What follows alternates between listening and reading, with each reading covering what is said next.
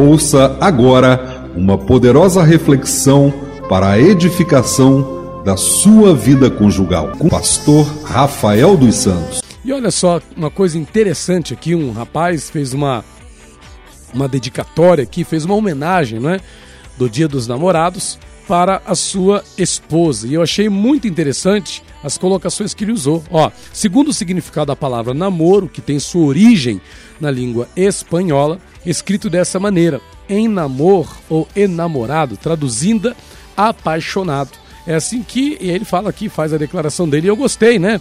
Em amor, que que da onde vem a palavra namoro? Vem da palavra em amor, não é? Ou enamorado que acabou virando aí namorado ou namoro, né? Então a origem tá na língua espanhola. E eu gosto dessa origem, em amor. Né? Então veja que o que, que é estar namorando alguém? É estar em amor com alguém.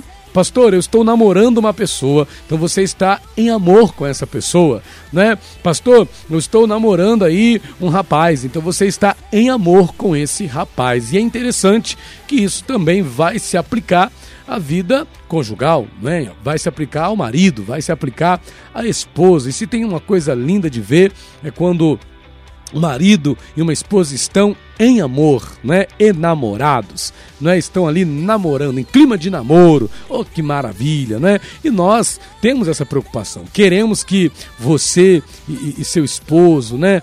Tenham esse, esse, esse sentimento, estejam em amor. Procure estar em amor com a sua esposa. Procure estar em amor, não é? Com o seu marido. Hoje, muitos casais estão vivendo em pé de guerra, estão em discussões constantes, estão em brigas o estado deles é esse. Estão constantemente discordando das coisas, estão constantemente brigando, estão constantemente debatendo ali, se desgastando. E não é isso que Deus quer. Deus quer que você e essa pessoa que está do seu lado, que vocês vivam em amor, não é em guerra. Você não tem que estar em guerra com a sua esposa, você não tem que estar em guerra com o seu marido, você não tem que estar em guerra com essa pessoa que Deus é, colocou do seu lado. Né? Você achou uma coisa boa, você achou um cônjuge, você achou uma, uma esposa para casar, né? o marido te encontrou, esse homem te encontrou, ele procurou você no meio de tantas e achou você. Então valorize isso, procure estar em amor conforme a origem da palavra enamorado, ou conforme a origem da palavra namoro, né? Esteja, está, procure estar, esteja sempre em amor com o teu cônjuge, esteja sempre em amor com a pessoa com quem você se casou. Para quê? Que, que vantagem você vai ter estando em guerra com esse homem? Que vantagem você vai ter estando em guerra com a sua mulher? Jesus disse que a casa dividida não subsiste, ela cai.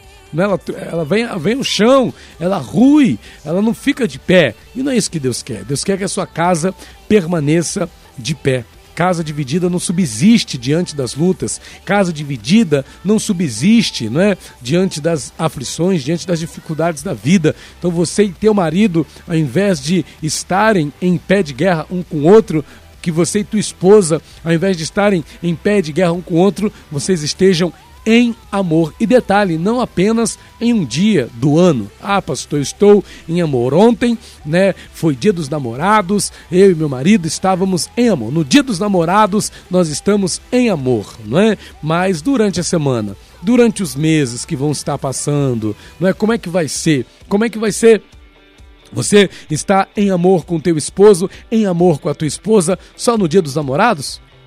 Aí você fica lá né, porque ganhou um presentinho, ou porque o teu cônjuge te levou para passear, ou fez a comida que você gosta, então você está em amor. Mas e se não tivesse acontecido essas coisas? Se o teu cônjuge não tivesse te dado um presente ou não tivesse te levado para um lugar especial, você estaria em amor com ele ou só está em amor por causa da surpresa, do presente ou do agrado que ele fez para você por causa do Dia dos Namorados? Vamos vencer esse negócio, gente. Vamos fazer valer, não é? Que você e teu marido sejam de fato é, é, namorados, namorados, eternos namorados, como o pessoal tá falando aí. Que você e tua esposa vivam de fato em clima de namoro, né? em clima de paixão, em clima de, de, de, de, de afeto, em clima de companheirismo, em clima de cumplicidade, porque isso é bom, isso faz bem para sua vida. A gente fala muitas das vezes das questões espirituais, né? E a gente fala de libertação, a gente fala de cura, a gente fala de restauração, a gente fala da, da saúde, das finanças. Mas olha, se tem uma coisa que é tão importante para tua felicidade quanto qualquer uma dessas coisas que eu que acabei de citar, é a tua vida conjugal, é a tua vida familiar, não é? Então, volto a dizer, procure viver em amor com o teu cônjuge, procure viver em amor com esta pessoa que Deus colocou do seu lado. Se você está vivendo em pé de guerra, mude isso hoje, mude isso já. Não viva em pé de guerra, faça valer aí o que diz a, a origem, né, do significado da palavra namoro em espanhol, como nosso irmão colocou, né? Em amor, que você e teu marido, que você e tua esposa vivam em amor, que os teus filhos olhem para você e veja que você e teu cônjuge estão vivendo em amor, que o teu pai, que a tua mãe, que o teu sogro, que a tua sogra olhem para vocês e vejam que vocês estão vivendo em amor, que os teus colegas do trabalho, que os teus amigos, que os teus vizinhos, que os irmãos da igreja, que o teu pastor, que a tua pastora, ou seja quem for, possa olhar para você e ver que vocês estão vivendo em amor. E isso é o que Deus espera ver. Assim como Abimeleque, quando olhou da janela lá da casa de Isaac e Rebeca, viu Isaac e Rebeca brincando ali, eles estavam em amor, né? Estavam namorando, aquilo é coisa de namorados, né? Estavam ali brincando, vai saber que brincadeira é essa, não é? Mas eles estavam em amor e é isso que as pessoas precisam ver. Você e o teu esposo, você e tua esposa vivendo em amor. É isso que Deus quer para tua vida, viu? Deus te abençoe em nome de Jesus. SOS Vida Conjugal.